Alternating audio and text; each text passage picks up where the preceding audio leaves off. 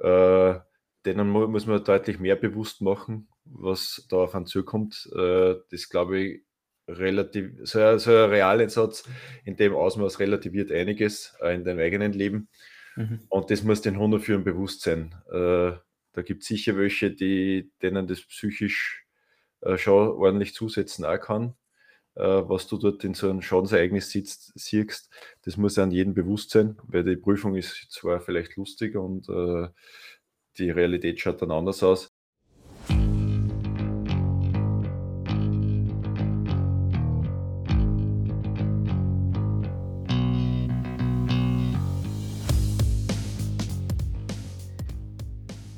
Willkommen zu einer neuen Staffel. Was heißt Staffel? Neue Folge. Schau, Markus, so nervös machst du mich schon. ähm, warte, die Knopf, Knöpfe weniger Vielen Dank. Vielen Dank. Ich habe heute einen, einen wunderhübschen Mann bei mir aus Oberösterreich. Also nicht einmal bei mir, sondern wir, wir sitzen uns gegenüber, aber mit Bildschirmen. Und, und zwar einen, einen Lebenfreund, möchte ich sagen. Vieljährigen Lebenfreund. Ich habe vorher, Markus, in, in meinem Kalender am Laptop versucht, in die Vergangenheit zu scrollen, um zu schauen, welche, welche Dinge da noch drinnen stehen, weil es, es bleibt ja nicht alles gespeichert. Und tatsächlich ist es so, dass das erste, das zweite Event in meinem, in meinem Kalender ist, das ich eingetragen habe, das jetzt nicht irgendein Geburtstag ist oder was auch immer, was, was automatisch drin hängt, ähm, ist vom Oktober 2013 Trauen. 31. Oktober bis 3. November. Und ungefähr so hat es ja auch angefangen. Allerdings, glaube ich, ein Jahr vorher oder, oder zwei Jahre vorher, ähm, dass wir uns kennengelernt haben, nämlich bei den, bei den internationalen Rettungshundetagen Trauen. Und jetzt greife ich schon vor.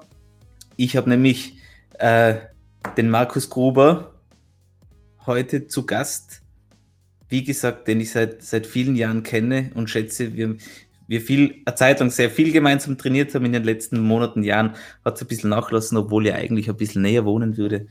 Aber sei es drum, der Markus ist natürlich aus der Rettungshundearbeit, daher kennen wir uns.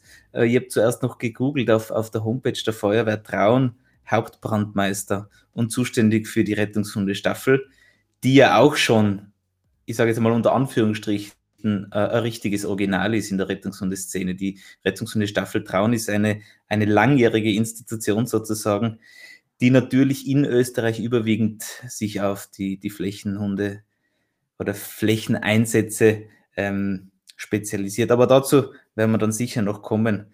Ähm, was mir immer imponiert hat, neben, neben der Rettungshundearbeit, die immer sehr viel Zeit und Kosten mit sich bringt, hat der Markus eine gesunde und, und, und, und schlaue äh, Familie, ähm, die ja schon seit sie eigentlich so groß waren, alle habe kennenlernen dürfen und ist nebenher, glaube ich, in einem richtig coolen Job sehr erfolgreich. Markus, vielen Dank, dass du dir die Zeit genommen hast, um mit mir heute über die Rettungshundearbeit zu reden. Natürlich insbesondere über den vergangenen Einsatz auch in der, in der Türkei, wo du mit dabei gewesen bist. Schön, dass du dabei warst. Hallo, wie geht's?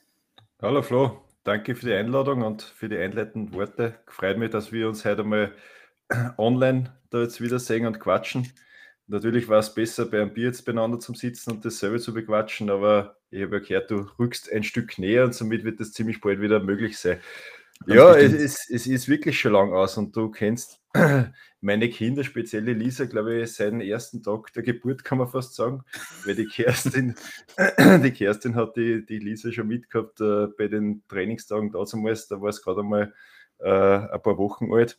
Aber ja, so ist die Familie bei uns und es freut mich, dass wir heute drüber quatschen können. Und ich habe auch festgestellt, äh, was du nicht gesagt hast, wie du das erste Mal bei mir warst äh, zum Rettungshund arbeiten, du hast noch nicht einmal einen Führerschein gehabt. Stimmt, ja. Ich weiß nicht einmal, ob da überhaupt noch, schon Bord gewachsen ist noch nicht einmal ein Haar im Sack, wollte ich sagen, aber Baut ist, Baut ist schöner. Wir können übrigens fluchen, der Podcast ist schon als bedenklich eingestuft worden. Okay, auf, das auf, ist perfekt. Nein, es ist wirklich lang her, es ist ewig her. Ja, und die ähm, Staffel, wie du sagst, also äh, der Reinhard, der Sticht Reinhard hat sie damals gegründet und wir haben heuer 20 Jahre Jubiläum. Äh, trifft sehr Wahnsinn. gut, weil die Feuerwehr dran wird heuer 45. Also Irre. wir werden im, im, im Gleichschritt Jubiläums feiern. Sehr cool. Ja, Wahnsinn, irre. Es wird Zeit, dass ich euch wieder mal besuche. Aber zuvor eben heute dieser Podcast und ich bin heute im, im Auto am, am Heimweg gesessen, da habe ich natürlich kurz angehalten, weil ich eine Nachricht gekriegt habe, ähm, Motor abgestellt und habe geschaut, wer mir da geschrieben hat. Und es war der, es war der Markus, der Bedenken geäußert hat. So hat es gelungen. Flo, es gibt gerade einen Podcast von der Eva bei Knackfroschen Gummistiefel mit einem Klapperjagd über den Auslandseinsatz Türkei. Über was sollen wir heute überhaupt reden? Und ich glaube, ähm, bei allem Spaß jetzt und aller Ernsthaftigkeit natürlich zu diesem Thema, ähm, dass es natürlich noch sehr viele interessante Sachen zu, zu besprechen gibt, äh, worauf ich sehr gespannt bin auf deine Eindrücke, weil ich ja dich auch kenne, dein Training, auch natürlich über die letzten mehr als zehn Jahre, äh, die Entwicklung im Training, die Hunde, die dazukommen sind, etc. Und, und da ähm, freue ich mich schon sehr drauf, da mit dir ein bisschen drüber quatschen zu können. Ähm, ja, zu, gehen wir kurz noch auf deine, auf deine hundische Karriere. Du hast, äh, wo ich dich kennengelernt habe, noch die Lea gehabt und, und die Phoebe von der, von der lieben Frau geführt sozusagen. Die Phoebe ist dann auch, die habt ihr euch eigentlich abgewechselt im, in, in der Aftro-Vorbereitung, ist das richtig? Ja, genau. Die, die Lea, die ist 2001 da zum zu uns gekommen. Und die Phoebe dann einige Jahre später, weil wir halt beide die Lust gehabt haben an der Rettungshundearbeit, also die Kerstin und ich. Und die Abwechslung im Hundeführer-Dasein von der Phoebe, Phoebe ist aus dem Grund gekommen, weil die Kerstin ja dazwischen einmal auf Karenz war mhm. äh, zur Lisa. Und von dort ist es halt äh, her, dass man zwei AFTRO-Überprüfungen äh, die Kerstin gemacht hat, sehr erfolgreich. Und zwei davon habe dann ich nochmal gemacht. Das heißt, die Phoebe war überhaupt eine, die insgesamt vier AFTRO-Auslandseinsatzüberprüfungen gemacht hat und auch alle bestanden hat. Und mhm. die Kerstin hat damals zwar keinen Realeinsatz mitgehabt, einmal hat es Kassen Koffer packen, aber es ist dann nicht weiter äh, gegangen nach Italien damals. Mhm. Äh, ja, wer weiß, für was gut war, weil das, der Einsatz äh, in der Türkei war schon sehr prägend, das müssen ja. wir schon sagen. Ja. ja, und dann nach der, der Phoebe, die erst voriges Jahr von uns gegangen ist, gell, äh, haben sie ja schon die nächsten zwei Hunde angekündigt gehabt. Genau, weil eins wäre zu wenig, aber die, die Boom hast du ja schon ein bisschen länger. Ähm, seit, seit letztem Jahr habt ihr noch einen, einen, einen, Golden Retriever aus einer wunderbaren Verpaarung äh, von, von Slowenien und, und, und Wien sozusagen. Ähm, eigentlich, eigentlich sozusagen äh, äh, eine reine Rettungshunde-Verpaarung. Wie geht es euch mit denen? Ja, du, äh, wir haben eigentlich zweimal komplette Rettungshunde-Verpaarung und beides ja. sind eigentlich von einer Feuerwehr. Einmal von der Feuerwehr Budapest, die Boom halt. Genau. Äh, die wir geholt haben äh, von dort und einmal eben von der Feuerwehr Wien. Ja, und beide waren äh, tolle Empfehlungen, äh, beziehungsweise nicht nur Empfehlungen, weil die Magdalena äh, war ja die Züchterin von der Nika, die jetzt die Kerstin führt. Und die zeigt sie wirklich äh, goldig. Ja, der, ja. der Golden Retriever ist einfach cool. Ich mein, meiner Frau habe ich schon gesagt, der Kerstin, sage ich, du, äh, wenn du mal nicht mehr, mehr magst, äh, ich war sofort bereit dafür, mit dem Hund weiterzuarbeiten. Ja? ja?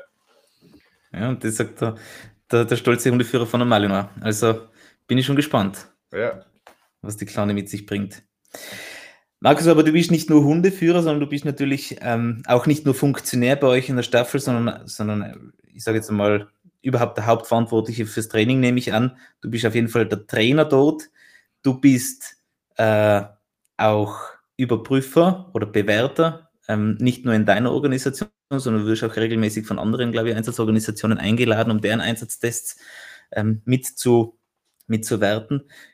In demselben Atemzug sei zu sagen, dass du natürlich dann auch bei der AFTRO-Bewerter bist. Und abseits der Hundesache bist du auch in der Feuerwehr in allen möglichen Ausbildungen, vielleicht nicht involviert, aber du hast viele durchlaufen. Ja, du bist ja wirklich ein, ein Feuerwehrler in, in Stiefeln, Hosen und, und Jacke, so wie es sich gehört, mit Atemschutz und drum und dran. Und weil dir Fahrt ist, ähm, neben der Familie, hast du ja auch mit der Boom, glaube ich, äh, eine Karriere gestartet, die, die dich schon lange gekitzelt hat, äh, eine hundesportliche Sache, jetzt schon in jungen Jahren des Hundes hingelegt. Du warst letztes Jahr auf der FC WM. Ist das richtig? Ja, genau. Und, und hast schon einige Iro-Prüfungen und, und, und Turniere großartig abgeliefert. Das heißt, jahrzehntelanges Hundeln im Einsatzbereich, aber auch im sportlichen Bereich. Und ähm, da werden wir sicher noch auf das eine oder andere zu sprechen kommen, ob sich das in irgendwelchen Bereichen beißt, ob sich das wunderbar ergänzen lässt. Ähm, das, was der, was der Jörg im, im, im Podcast auch mit der, mit der Eva dazu gesagt hat, habe ich sehr spannend gefunden. Das können aber unsere Zuhörer natürlich dann im entsprechenden Podcast von Knackfrosch und Gummistiefel nachhören. Ähm, wo fangen wir an? Äh, ich habe ich hab mir ein großes, äh, eine große Frage gestellt, die, die sich in viele Kleinigkeiten aufteilen lässt. Und ähm, das ist ganz witzig. Ich, ich, spreche, ich spreche mit vielen Leuten, die ich noch nie getroffen habe, nicht kenne. Ähm, und bei allen Leuten, die ich kenne, bin ich immer viel, viel aufgeregt und weiß nicht, wo ich anfangen soll. Ich bin, ich, bin generell unvorbereitet. Ich habe jetzt für dich ein bisschen vorbereitet, natürlich, dass ich nicht ganz nackert da stehe. Aber naja, schauen wir mal, ähm, was wir zusammenbringen, wir zwei. Die große Überfrage ist, welche Einflüsse hinterlässt so ein Auslandseinsatz? Du hast jetzt natürlich schon viele Einsätze im Inland hinter dir, als Hundeführer wahrscheinlich als, äh, als, als, leitende Funktion, ähm, als Ausbilder davon. Äh, aber ich glaube, nichts war vergleichbar mit dem, was, was du jetzt erlebt hast vor ein paar wenigen Wochen. Ja, Florian, da, da gebe ich dir wirklich recht. Äh, viele Einsätze im Jahr. Du hast zuerst die Kooperation angesprochen in Oberösterreich mit der Rettungshundebrigade und auch mit Roten Kreuz. Und äh, wir meistern das wirklich toll und haben sehr viele erfolgreiche Einsätze. Aber da zehn Tage lang im Einsatz zu sein in der Türkei, das war schon was Spezielles. Äh, auf das kannst du nicht vorbereiten. Äh, ist aus meiner Sicht da jetzt im Nachgang unmöglich. Du kannst diese Eindrücke äh, dort aufnehmen, aber der nächste Einsatz wird äh, wieder anders sein. Mhm. Äh, du kannst natürlich einiges jetzt mit Lessons Learned erledigen und daraus deine Lehren ziehen und äh, die besser vorbereiten.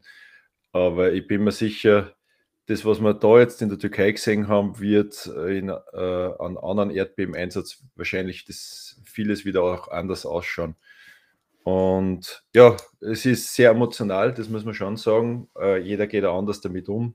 Jörg hat darauf äh, Bezug genommen, äh, hat man auch im Einsatz gesehen. Äh, das muss schon jedem bewusst sein. Und das habe ich jetzt bei meinen Leuten gesagt. Das, was wir trainieren, ist das eine, aber die psychische Belastung, was du dann dort siehst, ist schon nochmal was anderes. Und da musst du einfach damit umgehen lernen. Und ja. ich muss auch sagen, du blendest das aus und du schaust, dass du die, die positiven Sachen mitnimmst. Und das Positivste da unten war immer die dankbare Bevölkerung. Das war gigantisch. Und äh, das ist das, was ich für mich wirklich mitgenommen habe. Das, die Dankbarkeit, egal ob es positiv oder negativ für die Personen dort war.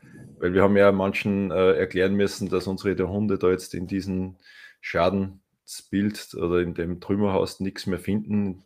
Und äh, die sind da trotzdem um den Hals gefallen und haben sich auch für das bedankt. Und das mhm. sind schon Eindrücke, die da einfach, also die mir sicher mein Leben lang äh, in Erinnerung bleiben. Mhm. Ja, Wahnsinn. Es, es waren ja, es war ja äh, äh ähnlich potenziell brisantes Ereignis ein paar Jahre vorher in dem Hafen, wo die große Explosion war, wo ja auch viele Teams von Österreich war damals nicht dabei, ähm, und zum Glück war dort der Hafen quasi leer. Das heißt, ähm, ähm, es waren ja fast keine Beteiligten, glaube ich, das, was ich gehört habe. Wir haben auch damals ein äh, äh, Interview dazu gehalten im, im alten Podcast. Jetzt aber hat es natürlich Wohngegenden erwischt, also ganze Städte, ganze Ortschaften, die, glaube ich, ähm, dem Erdboden gleichgemacht worden sind wo, wie du schon gesagt hast, man sich wahrscheinlich nur sehr schwer darauf, bis gar nicht darauf vorbereiten kann, abseits von den langen Suchen, den Tag- und Nachtsuchen, ähm, den Zufahrten, das heißt die, die Wege vom Camp zum Einsatzort, äh, was der Jörg auch beschrieben hat, die, die, die Gefährlichkeit, die Schwierigkeit im, im Anmarsch, auch für die Hunde durch die Verschmutzung, die, die Scherben, die scharfen Gegenstände, die überall am Boden liegen. Und die Bevölkerung, die natürlich selber seit dem Unglück wahrscheinlich versucht hat, mit allem, was ihnen zur Verfügung steht, Freunde, Angehörige, Bekannte unter den Trümmern herauszuholen. Ähm, wie war das? Wie, wie sind euch die Schadstellen zugeteilt worden? Wie, wie war das Antreffen vor Ort? Ähm, es, werden ja, es waren ja zig Länder vor Ort. Äh, wie ist dies aufgeteilt worden? Wie kann man sich das vorstellen? Ja, ich, ich fange mal ganz vorne an, weil wenn du am Flughafen ankommst, äh, wartet eh schon die, das Vorkommando, das ja schon da war und mhm. äh, die Lage schon mal soweit geklärt hat. Äh, und das Schadensereignis hat sich ja auf eine Größe von ungefähr der Bundesrepublik Deutschland erstreckt. Äh, und somit hat es die Koordination, in dem Fall haben das die Schweiz übernommen gehabt am Flughafen, der Regionen schon äh, gegeben. Und wir sind halt dann in den Bereich Hatte zugeteilt worden, wo wir eben den, den langen Anmarsch gehabt haben, aufgrund aber dieser die schwierigen Lage in der, in der Zufahrt. Äh, sehr viele Hilfskräfte wollten dorthin. Mhm. Äh, es war schon viel schweres Material äh, unterwegs, was meine ich damit, viel Bagger, Kräne, die wollten alle dorthin helfen in, in die Provinz hatte.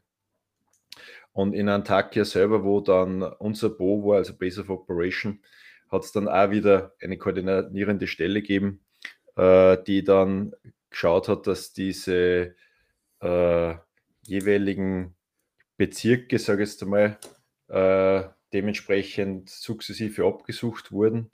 Äh, das wurde koordiniert auch wieder durch ein Land, somit dass sich nicht jeder irgendwie wichtig gemacht hat, sondern mhm. es wurde die halt in der AFTRO-Einheit ein äh, Gebiet zugeteilt und dieser Sektor ist dann halt an den Tag abgearbeitet worden, bis wir gesagt haben, okay, dieser Sektor ist jetzt für uns erledigt. Dann haben wir das eben retour gemeldet. Und äh, in dem Sektor selbst, äh, wir waren ja mit drei R- und B-Teams dort unterwegs, äh, hat man mal durch die Kommandanten auch die Erkundung gemacht, wo zahlt es sich aus zu helfen, äh, zu suchen äh, dort hat man dann auch angesetzt. Das heißt, wenn dann eine Schadstelle gefunden wurde, dann ist man dann vom Kommandanten dorthin gebracht oder hingelotst worden und dann hat man sich die Schadstelle mal angeschaut. Und du hast das zuerst schon angesprochen, es waren viele Leute von der ersten Minute dort, die Einheimischen, die Angehörigen, die natürlich dort auf den Trümmern nach den Vermissten gesucht haben. Und das ist nicht so wie bei einer äh, Prüfung im, im Sportbereich, wo da drei, vier umeinander stehen. Na, wir reden da eher von 30, 40, 50 Personen und teilweise noch mehr, je nachdem, wie groß das, das Gebäude war. Wir waren auf einer Schottstelle, wo drei Wohnblöcke, die alle fünf, sechs, siebenstöckig waren, ineinander gefallen sind. Das kannst du dir vorstellen, äh, wie groß das Ausmaß von diesen, dieser Schottstelle war.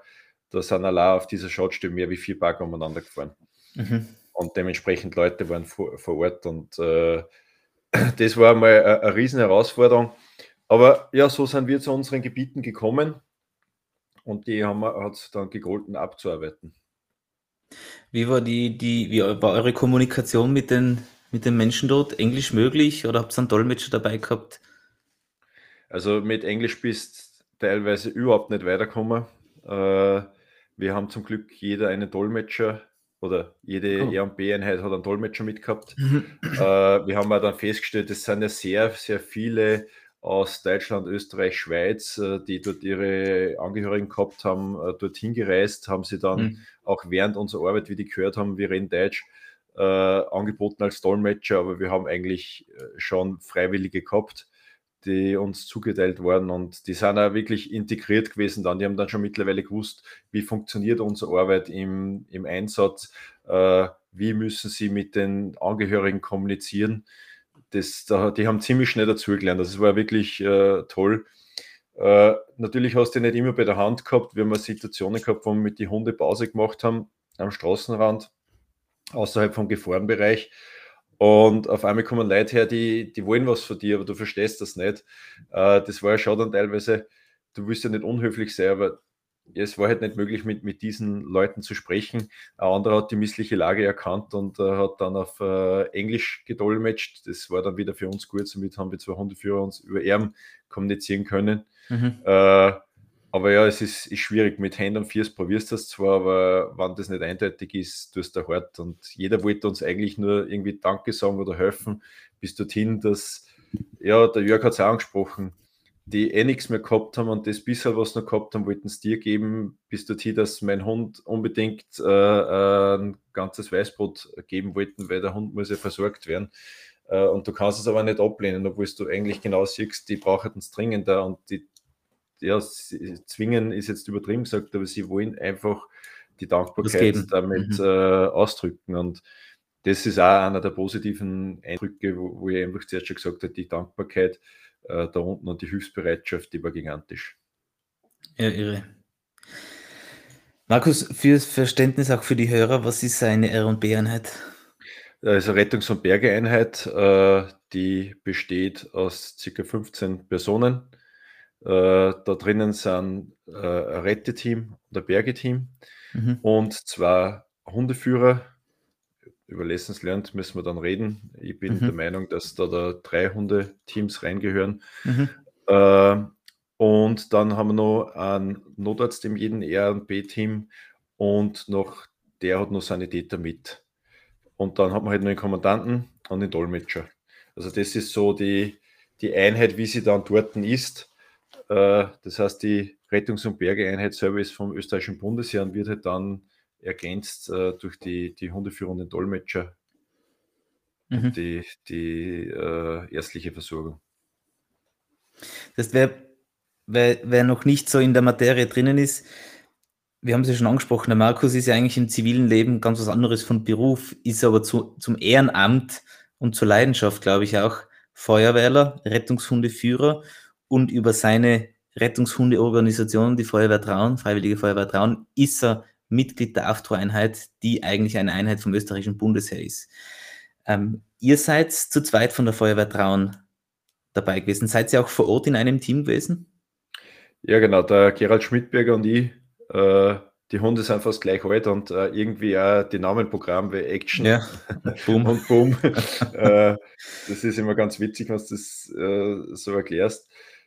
Ja, wir sind ja Mitglied als Feuerwehr der Stadt Traun von der AFTRO Plattform Rescue Dogs. Äh, dort haben wir uns ja über den Auslandseinsatz äh, qualifiziert und unsere Hunde sind, wie gesagt, auch fast gleich alt, sind jetzt beide vier Jahre alt und haben voriges Jahr im November erstmalig diesen Auslandseinsatztest äh, beim österreichischen Bundesheer äh, gemacht und auch bestanden, mit Bravour bestanden. Also da gab es äh, sehr, sehr viel Lob für, für uns und unsere Hunde. Und äh, darum, wie die Alarmierung dann war, äh, in der Früh habe ich Gerald angerufen, nicht erreicht, seine Frau, die Karin, sage, hey, du, ich habe was, der Gerald soll mir zugrufen, es hat Erdbeben gegeben. Und ja, beide haben nicht lange überlegt und der Gerald und ich sind dann eben am Nachmittag nach Korneiburg gefahren und in der Gruppenzusammenstellung, äh, wie wir dann gesehen haben, dass wir zwei Hundeteams vom KHD Wien haben, zwei vom österreichischen Verein der Diensthundeführer und zwei von der Feuerwehr der Stadt Traun, war für uns klar, äh, jeder kennt sie aus dem Training, jeder kennt sie äh, äh aus äh, dem, was neben Training passiert. Wir stellen uns ganz einfach gruppenmäßig schon von Haus aus so auf, dass äh, jeweils organisationsrein in den Einsatz gegangen wird. Äh, da hat es nicht lange Überlegungen gegeben, weil jeder weiß, wie der andere Hund arbeitet, wie sich der klar. verhalten wird im Einsatz. Und somit war für uns klar, dass man immer als Buddy immer den äh, eigenen Kamerad von seiner Organisation bei der Seite hat. Hm. Jetzt, ähm, der Jörg der Jörg ist ja auch ein sehr, sehr erfahrener Katastrophenhilfsdienstler von Berufswegen, habe ich, hab ich aus seinem Podcast rausgehört. Sehr interessant über, über seinen Hauptjob, über seinen Brotberuf sozusagen. Ähm, wie war das bei dir? Ich habe die, die Einsatzmeldung gekriegt und zum Mittag schon, schon am Weg dorthin gewesen. Was habt ihr alles eingepackt? Habt ihr generell schon die, die Kiste immer fix fertig gepackt? Ich habe es damals schon aus vielen Gesprächen noch mit, mit den Bekannten von, von THW oder, oder von britischen Feuerwehren sozusagen, die eigentlich quasi immer alles, zumindest behaupten, dabei zu haben. Wie, wie war es bei euch? Also, wir haben daheim einmal bockt. Äh, es war jetzt 20 Jahre nichts. Äh, ja, ehrlich gesagt, äh, es, glaube ich, hat jetzt da keiner mehr gerechnet. Das haben wir so gesagt, dass es wirklich zum Einsatz kommt jetzt nur mal. Das war sehr überraschend. Und äh, ja, du hast das auch mal mit dem Arbeitgeber abklären müssen, weil der Gerald war sein eigener Firmenchef als Selbstständiger. Aber für mich selber, du hast es äh, erwähnt, ich habe in der Böttinger Landtechnik einen sehr verantwortungsvollen Job mit äh, 59 Mitarbeitern. Und die noch schnell einmal zu instruieren und äh, mit Chef das abzustimmen, war mal auch zu, zu tun. Und dann die Familie zu informieren, äh, den Feuerwehrkommandanten anzurufen. Äh, die haben dann schon mal die wichtigsten Sachen für mich und für Gerald zusammenpackt. Äh, jeder hat so eine, eine Alukisten mhm. zusammenpackt gekriegt mit, den, äh, mit der Einsatzbekleidung von der Feuerwehr, Einsatzstufin, Einsatzbekleidung, äh, technische Einsatzbekleidung wie Brandschutzbekleidung, Helm dazu, äh, Ersatzbatterien für die Lampen, Trainingsanzug, äh, alles mögliche extra Dringer einpackt, weitere FFP2-Schutzmasken, Ersatzhandschuhe und und und. Also die haben sich gleich mal Gedanken gemacht drüber. Ich habe mir das kurz noch angeschaut, im, im, am Heimweg liegt die Feuerwehr, äh, die haben da super unterstützt und dann ist es eigentlich heimgegangen und du hast mal Gedanken gemacht, was Bock ich. Ich habe natürlich Bocklisten, sage ich mal, für den Einsatz, aber äh, was, was, was packieren, was kriege ich vom österreichischen Bundesheer, das war jetzt die mhm. große Frage damals. Äh, heute weiß es und äh, mhm. das haben wir in, in, im Lessons Learned, wir haben einen Lessons Learned Workshop auch gemacht mit dem österreichischen Bundesheer. Also da werden wir was auf vier stellen, dass man wirklich weiß, was muss man jetzt einpacken. Äh, alles, was mir so eingefallen ist, jetzt in, in dieser Situation, habe ich dann natürlich auch wieder Gerald äh, geschrieben, vergiss das nicht, vergiss das nicht. Äh, man hat sich ge äh, gegenseitig ergänzt. Und natürlich kann man auch dann einmal zu erfahrenen äh, Hundeführern, die in die Jahre 99, 2000, 2003 im Einsatz waren, dort einmal durchklingeln. Die stehen äh, natürlich gerne Rede und Antwort und sagen, ja, vergiss das nicht oder das nicht. Also da war schon ein wenig so, hm, was brauche ich alles? Mhm. Äh, natürlich, wie gesagt, jetzt äh, haben wir viel Erfahrung gesammelt und für den nächsten Einsatz wissen wir ziemlich zielgerichtet, was kriegen wir vom Bundesheer gestellt und was äh, nehmen wir selber mit. Und an dem werden wir auch mit dem österreichischen Bundesheer im Nachgang noch, noch weiterarbeiten. Das haben wir auch so vereinbart. Aber ich glaube, im, im, Großen und Ganzen, das, was jetzt auch schon ähm, hörbar war von in, in den letzten Wochen, ähm, war der Trupp oder die AFTRO sehr gut aufgestellt, generell, von, von der Versorgung der Mitglieder. Also es hat ja einige Einheiten vor Ort gegeben, die weitaus spartanischer ähm, sich selbst haben über Wasser halten müssen, glaube ich. Ja, also wenn ich da so Rückblick und äh, teilweise andere Einheiten angeschaut habe, äh, in den Einsatz mit, mit der AFTRA-Einheit zu gehen, ist sicher äh, ein Vorteil und ein Glück für alle, die da jetzt mit dabei waren. Es fehlt, sage jetzt einmal, schlussendlich dann einmal an, an nichts. Äh, das sind Sachen, jammern auf hohem Niveau. Man mhm. hat lieber zu viel mitgehabt als wie zu wenig. Und äh, von der Versorgung im, in der Bo, äh, wo wirklich alles äh, tipptopp war, wo einer, die haben Schichtdienst gemacht und haben geschaut, dass die Heizung nicht ausfällt, dass äh, rund um die Uhr warmes Wasser da ist, dass in der Nacht die Beleuchtung funktioniert und so weiter. Also du bist wirklich zurückgekommen von deinem Einsatz und äh, hast sicher gekindert, dass du im Lager alles vorfindest, äh, und die, die und auch der Hund sich regenerieren kann. Also das mhm. war schon ein riesengroßer Vorteil. Unsere Zelter waren dann ab der zweiten Nacht beheizt.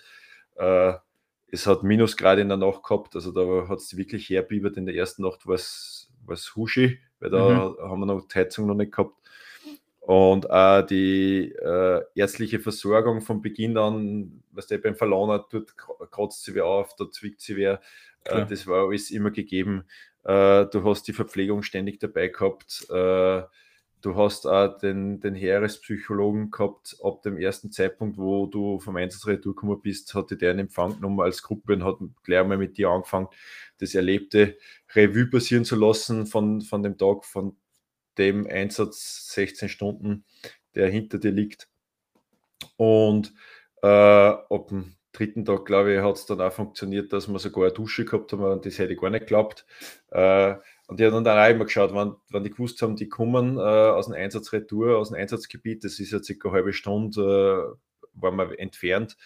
Äh, das war aber auch absichtlich so, dass die Bo äh, Base of Operation außerhalb war, damit nicht die Angehörigen und äh, da ständig Klar. dastehen und sagen, hey, helft uns, helft uns, weil wir müssen uns auch mal regenerieren und speziell auch die Hunde.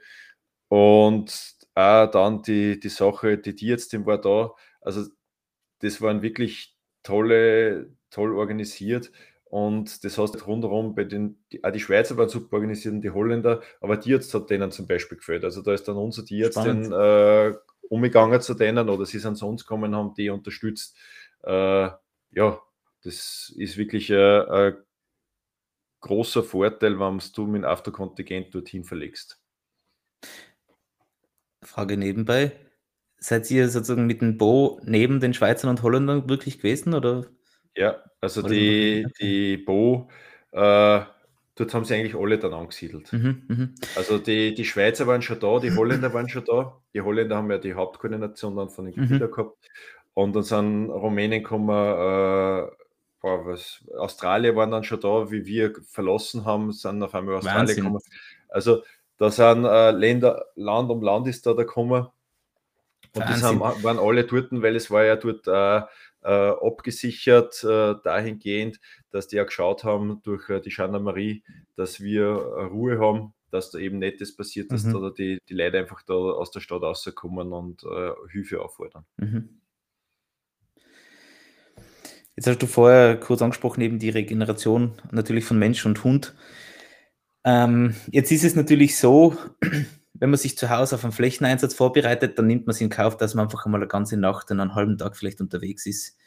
Ähm, und natürlich bei jeder Jahreszeit in Österreich, und da haben wir auch entsprechende Temperaturschwankungen äh, im Einsatz ist, wenn man sich im Bereich der Trümmer auf Einsatztests vorbereitet, dann ist es doch so, dass man auch das Training mehrtägig plant. Das heißt, gerade bei, bei den AFTO-Trainings, wo ihr auch einige Male mit dabei sein habt dürfen, ähm, ist man dann zweieinhalb, zwei Tage, eineinhalb Tage vor Ort, ähm, wo natürlich trainiert wird, wo man aber auch immer sozusagen fix seinen, seinen Rückzugsort hat, wo natürlich auch äh, die Kameradschaft nicht zu kurz kommt, etc. Ähm, und dann gibt es einmal im Jahr sozusagen für die jeweiligen Teams natürlich auch den Einsatztest, der mental stressig ist, ähm, auf dem aber sich sehr gut vorbereiten kann, weil man eben weiß, was bevorsteht. Es sind, wie ist es bei der AFTRO, es sind vier Suchen bei Tag, eine bei Nacht, wieder vier bei Tag.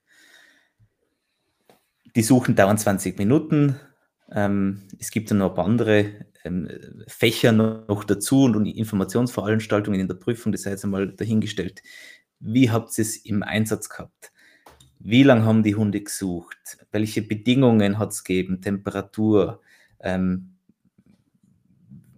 verstaubte Luft, ja, ähm, hat es gefährliche Substanzen gegeben, etc. Wie, wie, wie, wie, wie ist es euch damit gegangen? Wie habt ihr die Sachen eingeteilt? Äh, untertags haben wir es sehr, sehr warm gehabt, verhältnismäßig, äh, um, um das einmal abzugleichen. Und in der Nacht war es teilweise richtig arg kalt. Äh, das war halt natürlich schon für die Hunde sehr, sehr unterschiedlich dann zum Arbeiten was erst dann im Fortlaufe des Tages dann gemerkt hast, uh, unser erster Einsatztag ist uh, so um die Mittagszeit losgegangen. Es war extrem staubig, weil es war so viel Verkehr auf der Straße und uh, es haben auch noch gewisse Gebäude gebrannt. Wir haben auch unseren ersten, unser erstes Gebäude, das wir zu absuchen gehabt haben, war in einer Zwischenebene, war es noch warm. Da hat es auch noch mhm. rausgeraucht. Das hat jetzt mhm. nicht gelodert, aber du hast, was die Hand auf, da hast du das gespürt. Äh, die Sucheinsätze waren sehr unterschiedlich äh, von der Vertrümmerung, aber auch von der Einsatzzeit her. Äh, warum war das so? Du hast teilweise halt lange gesucht, weil es sehr, sehr groß war, die Gebäudestruktur und der Hund dann auch oft nichts angezeigt hat. Also da bist dann auch schon rund um die 20 Minuten gekommen. Wir haben oft auch Suchen gehabt, gleich unser erste, die hat pro Hund fünf Minuten dauert äh, weil der erste Hund hat gesagt, da könnte was sein, aber nicht ganz sauber angezeigt. Und der zweite Hund hat eindeutig angezeigt innerhalb kürzester Zeit. Und äh, dann gehst du natürlich wieder raus und mhm. machst eine Pause, weil die arbeiten das jetzt ab und wartest auf weitere Befehle. Und dann mhm. hat es halt wieder andere Sachen gegeben, wo du auf einmal einen 20 Minuten Fußmarsch dort gehabt hast. Äh, und dann äh, vor einem wirklich sieben- oder achtstöckigen Gebäude, kann es nicht mehr, mehr sagen, äh, stehst, äh, das einmal zur Seite kippt ist und äh, die ja schon was gehört haben und du dann auch wieder sehr lokal absuchst, weil die haben da in dem Bereich was gehört, also wieder alle Leute runter, das muss ich auch sagen. Das war für mich, äh, wie ich da hingekommen bin zu, zu den ersten Schadensbildern, äh, du siehst die Haufen Leute oben und fragst dich, wie soll das jetzt funktionieren? Und der Dolmetscher hat gesagt, hey, wenn Sie den Hund haben wollt, dann müssen die Leute jetzt einmal runter. Mhm. Und da hat es keine Diskussion gegeben. Also das muss ich wirklich sagen, er hat wirklich in den wenigsten Fällen äh, da irgendwas zu Problemen geführt, hat immer toll funktioniert und dann hast du mit dem Hund die Arbeit gemacht. Mhm. Und wenn dann halt irgendwas äh, gefunden worden ist äh, und dann auch noch bestätigt, war der, der Jubel natürlich riesengroß. Aber wie gesagt, so zwischen 5 und 20 Minuten, glaube ich, haben wir gar nie irgendwo richtig gesucht. Äh, circa waren die Einsatzzeiten. Kämpft haben wir mit dem Staub, äh, speziell untertags in der Nacht ist der Verkehr ruhiger geworden, da war nicht mehr mhm. so viel los, somit hat sich ja der Staub gelegt. Mhm. Äh, was haben wir nur kämpft? Was habt ihr denn für eine Witterung gehabt? Also, es war in der, in der Nacht sehr kalt am Tag, lau, lau lauwarm, ja. Aber äh, habt ihr Niederschlag gehabt? War es windig? Das sind ja alles auch wichtige Faktoren für, für das Einsetzen des Hundes. Na, wir haben das Glück gehabt, äh, dass in unseren äh, in unserer Provinz war kein Niederschlag. Es war die ganze Zeit trocken, das war unser Glück. Ich hätte den Einsatz nicht wissen, wie das dann abbrennt, wenn es da tagelang auch regnen würde. nämlich auch für die Moral der Mannschaft. Ja, klar. wir haben immer leichten Wind gehabt. Das muss man auch dazu sagen. Hat aber mit der fortwährenden Einsatzzeit zu dem geführt, dass man halt gewisse Gerüche halt schon über weitere Distanz gerochen hat. Äh, das ist mit Fortlauf der, der da einfach gekommen. Ja. Also am, am, fünften Tag war der Leichengeruch schon sehr stark an manchen Stellen wahrnehmbar. Aber an den ersten Tagen war das bei, bei weitem nicht so ausgeprägt.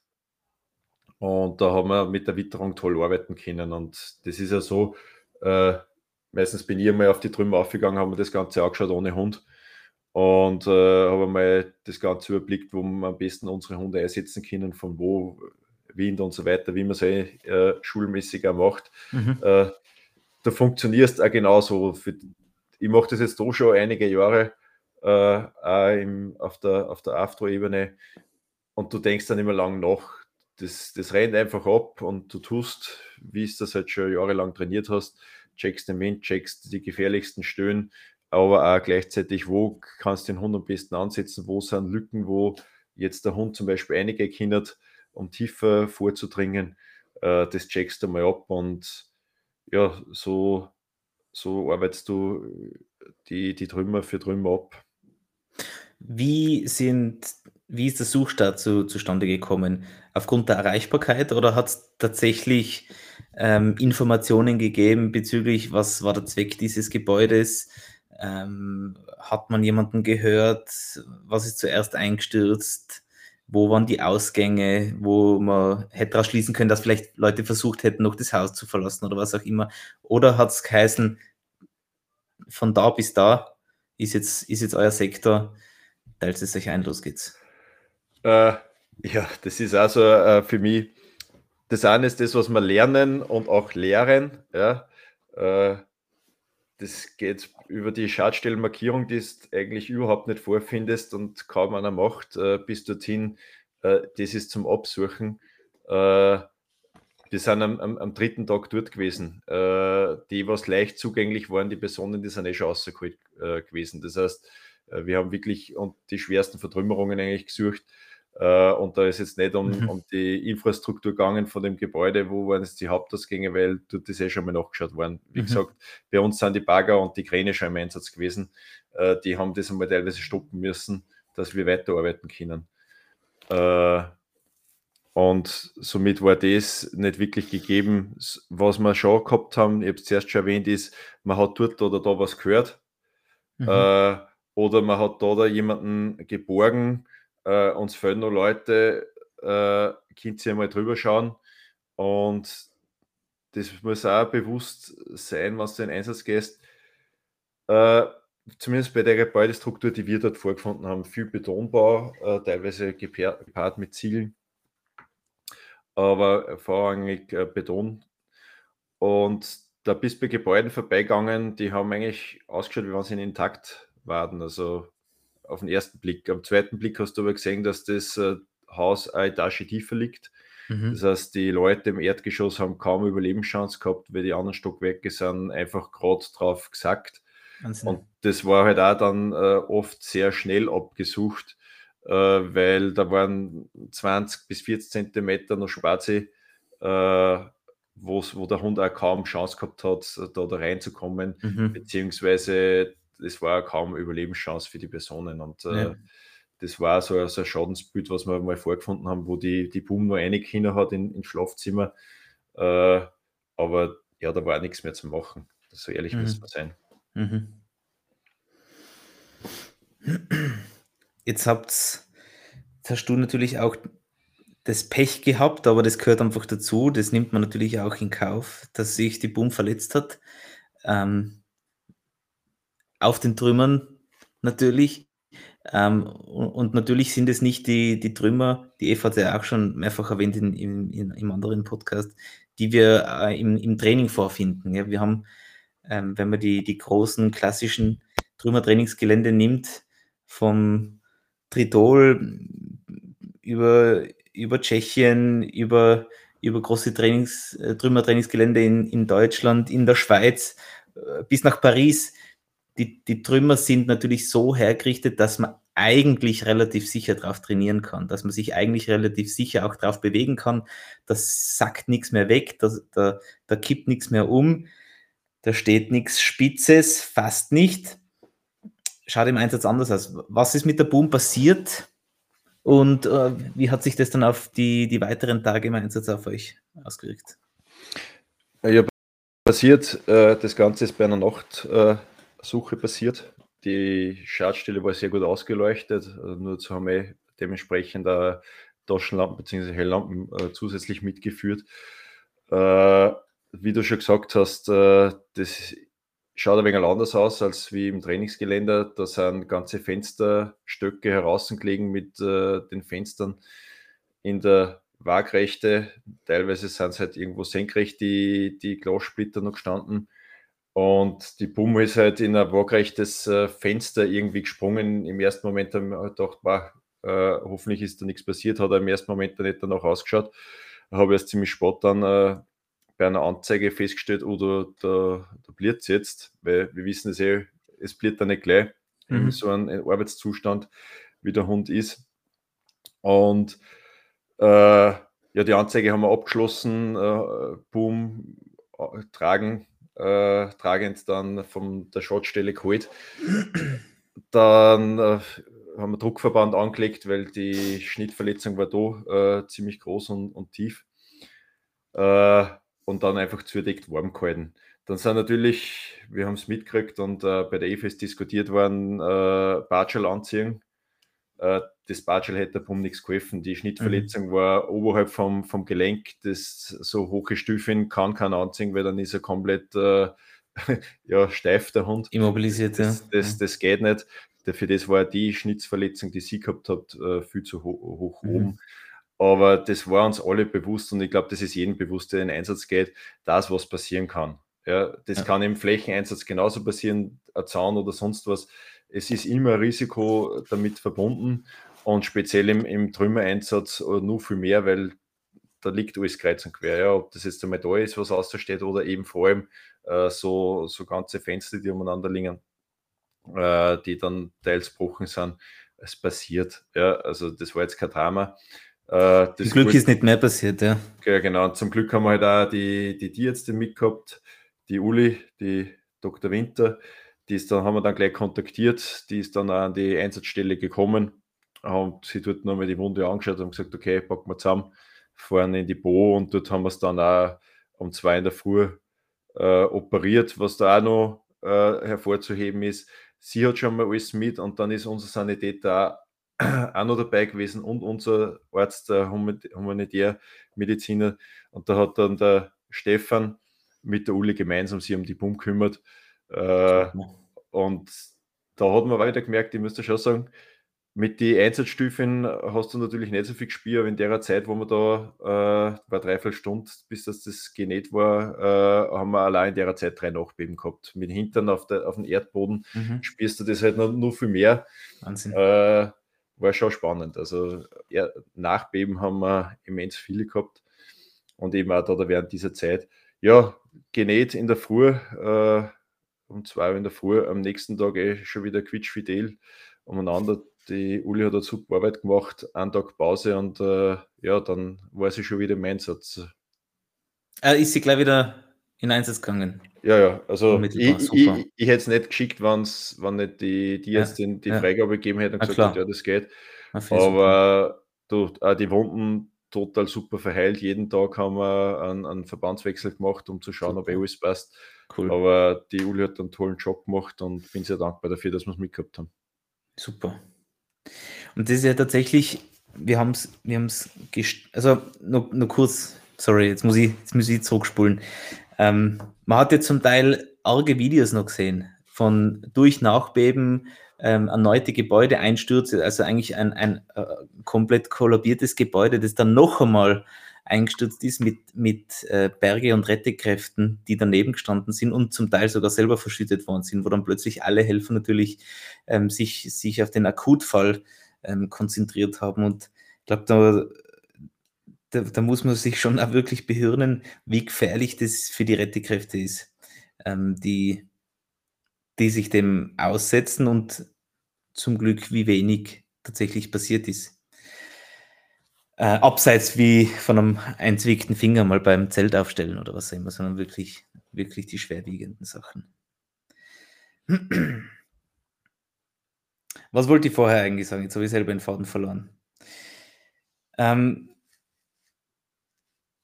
wir haben gesprochen sozusagen über, über die Sinnhaftigkeit, zumindest nur kurz, äh, von, von, von einem Pfotenschutz, der unter Umständen tatsächlich gerade am Transport dorthin auch Sinn machen kann, ja, wo der Hund einfach äh, äh die Möglichkeit hätte, äh, an, an Schutz gegen, gegen Gefahren vom Boden direkt äh, oder, oder nicht mehr ausgesetzt zu sein. Ich habe kurz mit einer Kollegin telefoniert aus Holland eben, deswegen habe ich vorher nochmal nachgefragt wegen die Holländer, die über das niederländische USA-Team vor Ort war. Ähm, und ihr habt berichtet, dass eure Schadstellen bei Nacht sehr gut ausgeleuchtet waren, aber das, das Licht kommt natürlich immer von außen. Wie war es denn für euch, die Hunde ins Innere zu schicken? Hat es solche Möglichkeiten überhaupt gegeben? Ähm, und wie, wie seid ihr damit umgegangen? Meine, meine Kollegin aus den Niederlanden hat eben gesagt, dass ihre Hunde zum Teil in diesen unbekannten, finsteren Vertrümmerungen stark zu kämpfen gehabt haben. Und warum hebe ich das so hervor? Ähm, deswegen, weil wir natürlich mit, mit unseren Trainingsmöglichkeiten auf Trümmern stark begrenzt sind. Und nimmt man jetzt zum Beispiel den Keller im Tritol oder andere äh, Trümmertrainingsgelände. Die Hunde kennen natürlich irgendwann, wo, wo, die, wo die eine Wand aufhört und die andere anfängt, ähm, können sich im Dunkeln gut bewegen, ähm, sind es auch einmal mit Taschenlampe abgegangen etc. Wie war das im Einsatz? Wie war das im fremden Terrain? Wie haben sich die Hunde bewegt?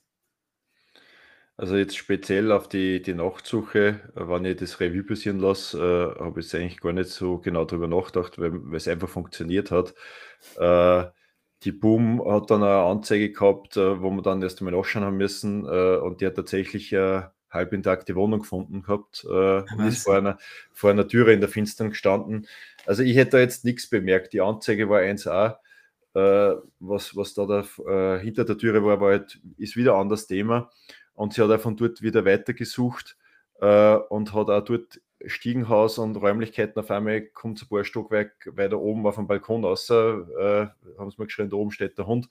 Also bei der Boom hätte ich da jetzt nichts gemerkt, dass die da, da in der Finstern, selbst wenn die in den Häuser eingegangen ist, weil es jetzt rechts abbogen ist in ein nur teilengestürztes Gebäude mhm. äh, und dort eben bis ein paar Stockwerke aufgegangen ist. Also kann ich jetzt so nicht berichten, das, was, was sie gearbeitet hat, war in Ordnung und auch beim Action, der mit war, hätte jetzt da keine Einschränkungen gemerkt, wobei jetzt äh, in einer Nachtsuche mich auch nicht erinnern kann. Euer Action war in, in so, so, einem Wohnthema drinnen, äh, hätte aber jetzt auch nichts bemerkt. Ja. Überall mhm. kannst du nicht ausleuchten, natürlich. aber du gehst, gehst, natürlich vom Rand mit und ein wenig eine Taschenlampen, bringst in manche Sachen rein, aber war mir jetzt so nicht aufgefallen, muss ich ehrlich mhm. sagen. Werdet ihr da auf, auf neue Punkte drauf kommen in in diesem Lessons Learned Workshop ähm, zwecks Ausrüstung am Hund, die vernünftig wäre?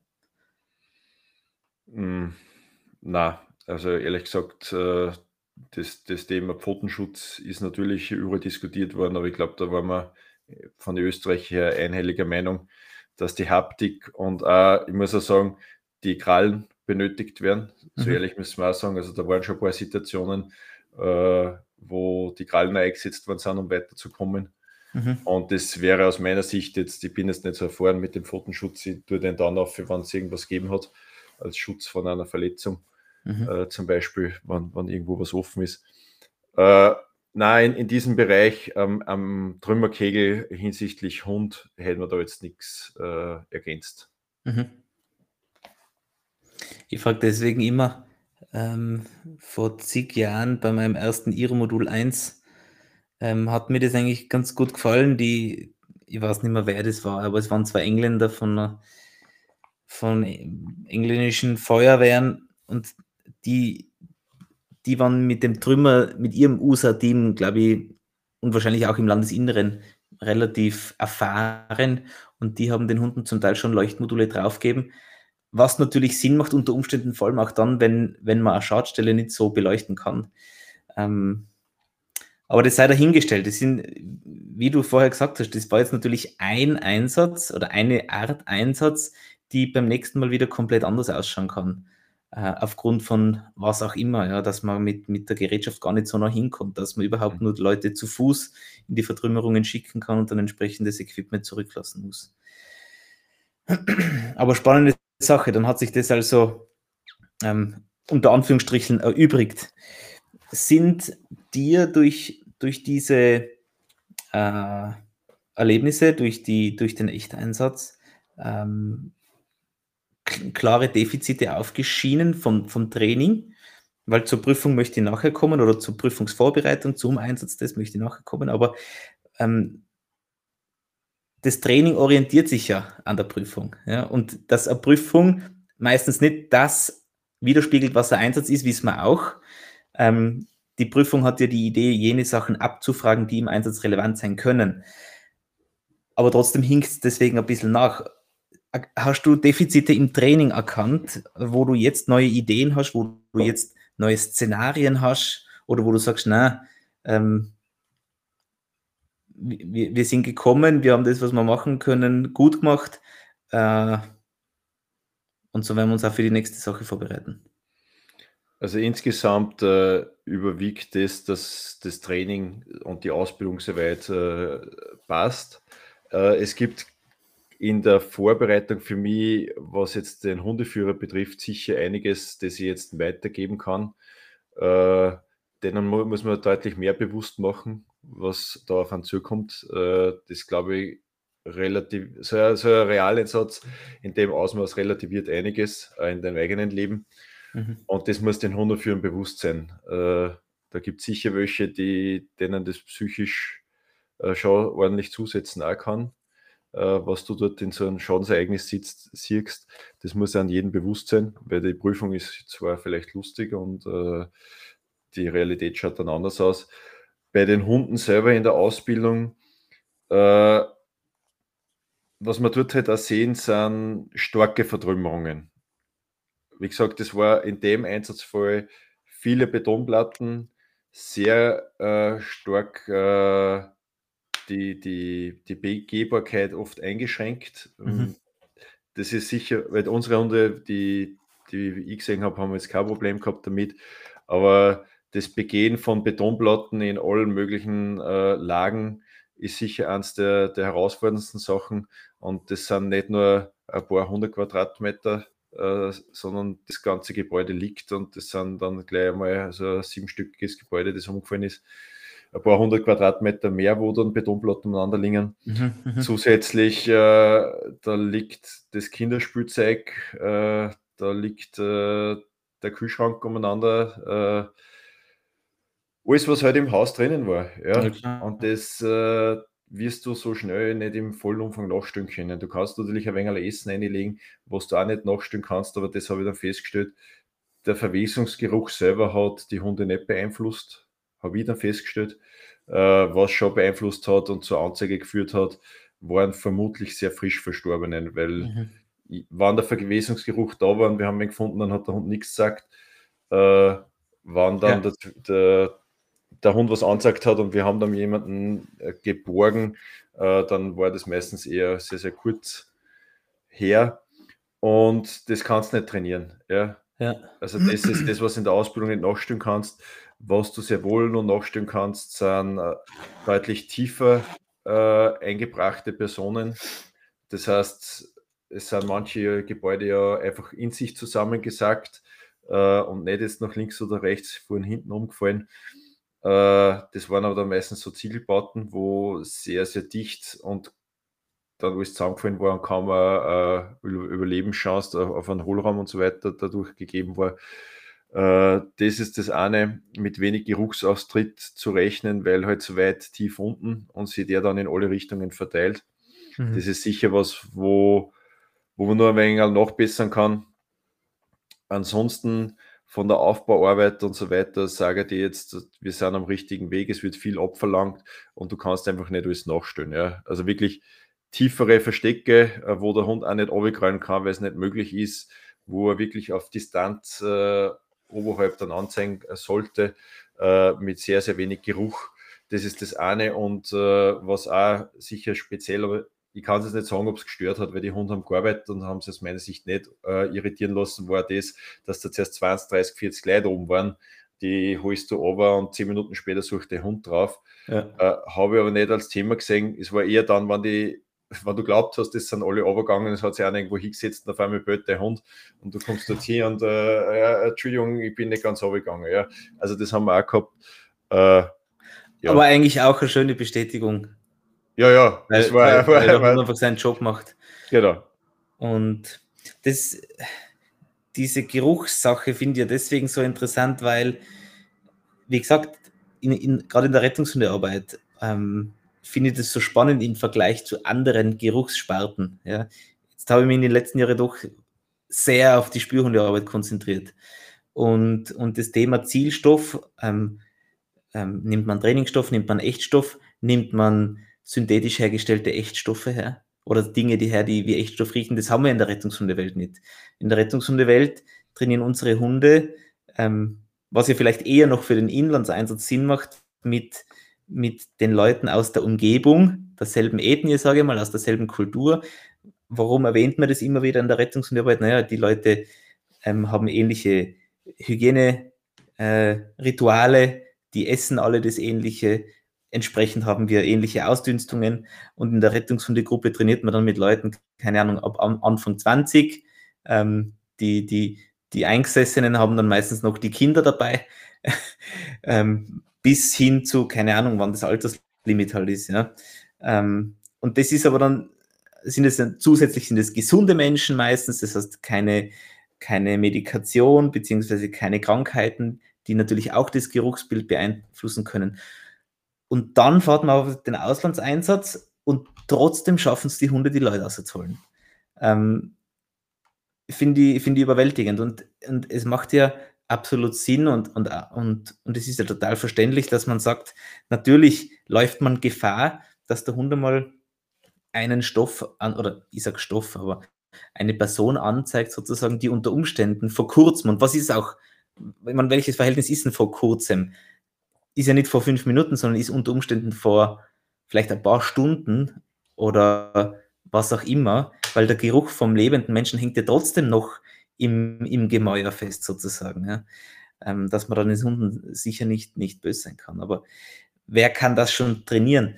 Mich hat es damals so beeindruckt, und ich weiß nicht, ob das der, der Dennis Stübling war, in, in einem Gespräch, wo sie gesagt haben, im Nepal haben sie einen Trümmerkegel abgesucht, wo das Haus daneben ein Schlachthaus war das natürlich auch schon ohne Strom gewesen ist und da sind halt die ganzen Tierkadaver von der Decke gehängt und, und hat es den Helfern schwer gemacht, aber die Hunde haben eigentlich relativ unbeeindruckt ähm, gesucht und ich glaube auch, dass, ähm, dass das schon eigentlich ein ganz interessantes Faktum ist, dass, dass der Mensch doch als Mensch vom Hund identifizierbar ist. Vielleicht nicht unabhängig davon, woher er kommt und was er ist, aber offensichtlich ähm, unter Anführungsstrichen ausreichend oder so, dass es funktioniert. Aber das ist ähm, sehr witzig, was, ja. was, du da sagst, weil äh, vorher machst du Gedanken über solche Sachen, wenn du dann dort bist im Einsatz und davor stehst, verlierst du null Gedanken an solche Dinge. Ja. Das muss ich, muss ich schon sagen. Okay. Also jedes Mal, wenn du einen Hund loslassen hast, äh, du hast an manchen Sachen nicht gedacht und hast erst nachher darüber nachgedacht, wie du äh, mal wieder der Ruhephase gehabt hast, ja. dass du vielleicht da äh, das eine oder andere nicht gemacht hast unter normalen Umständen. Ja. Mhm. Weil man einfach selber so geflutet ist von diesen Eindrücken. Genau. Der Jörg hat es ja erwähnt, der ganze Lärmpegel, der vor Ort war. Ähm, natürlich auch, und das kann man nirgendwo nachspielen. Ich kann mich erinnern an meine Zeit selber noch äh, beim, beim, beim Roten Kreuz und ich war ja auch SEG-Kommandant und wir haben Übungen geplant mit, mit Helfern, die wirklich gut schaugespielt haben, ja. Und dann sind die ersten Wegen vor Ort und dann rennen da Leute, die sind hergeschminkt wie nur sonst was und irgendwo ist eine Rauchmaschine von der Feuerwehr und die Leute kreischen und, und, und versuchen sozusagen Hilfe zu fordern, imitieren das sehr gut. Und dann steht man aber wirklich drinnen. Also muss ja, muss ja irre gewesen sein, weil das Ereignis bei euch war einfach größer als alles andere, was man erprobt und geübt hat. Ja, man muss aber dazu sagen, die Leute waren sehr diszipliniert, weil die wollten Schon ja dort äh, ja. jemanden rausholen, die wollten ja dort Erfolg haben. Und da ist der Bagger dann, zumindest auf dieser Schadstelle, dann der Bagger stillgestanden, wo wir gearbeitet haben. Und äh, was sehr gespenstisch war äh, und unglaublich ist, wann dann eine Ortung war und man hat dann äh, noch eingerufen.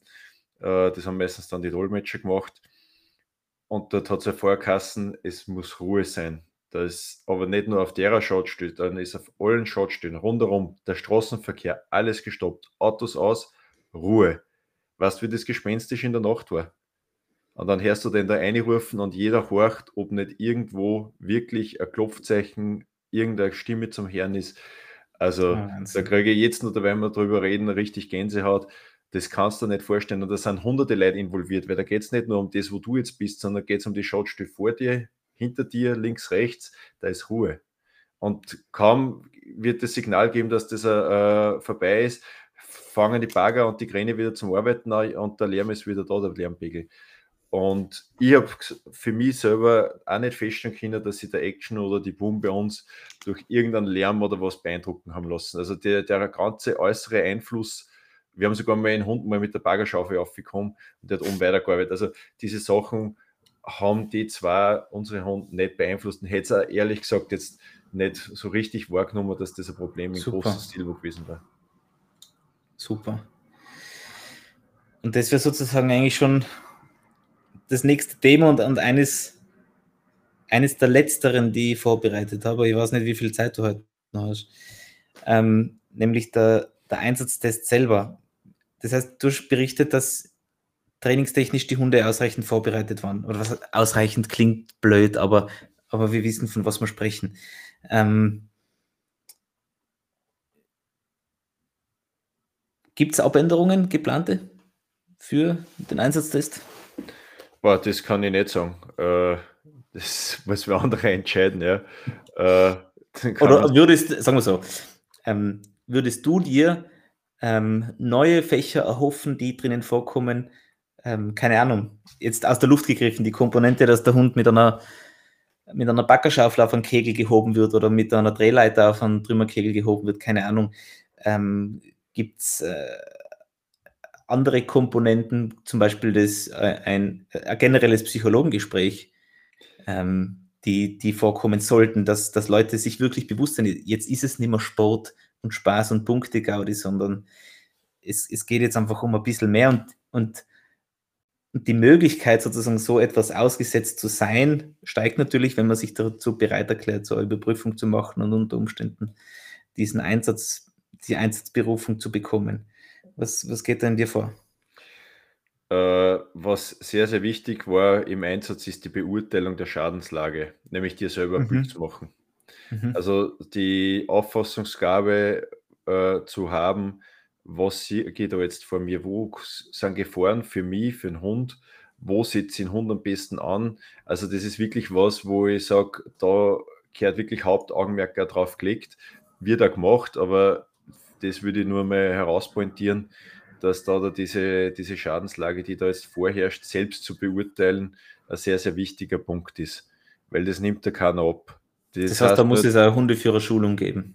ja, Das genau. Das, aus, aus meiner Sicht war das gut, äh, weil der Gruppenkommandant sagt zwar, hey, pass auf, da das Gebiet ist zum Absuchen, aber der verlässt sich dann auch, äh, jedenfalls bei uns war es so, der Gruppenkommandant, der Manuel, hat sich sehr auf uns verlassen, auf, auf, auf meine, unsere Erfahrung, wie wir das Ganze angehen.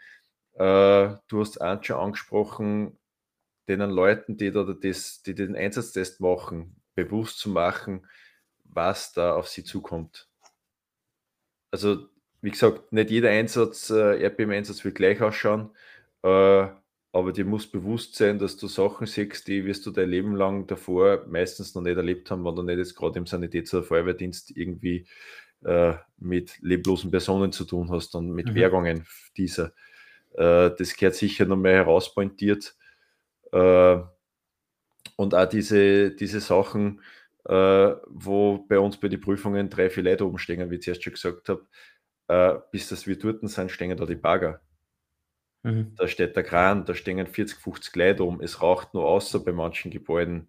Äh, ja, also das, das, dieses Bewusstsein, wie das in der Realität äh, dann wirklich ist, ich glaube, das gehört, gehört ein wenig vermittelt, äh, um den, den Leuten das bewusst zu machen. Und vielleicht sagt dann der eine oder andere, hm, Prüfung ja, aber wenn ich mir das auch äh, aus Erzählungen und was, was ich dort erlebe, weiß ich nicht, ob ich das dann verarbeiten kann.